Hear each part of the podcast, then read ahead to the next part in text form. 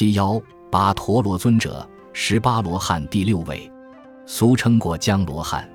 他是佛祖的侍者，主管洗浴室，有些禅林浴室供其享。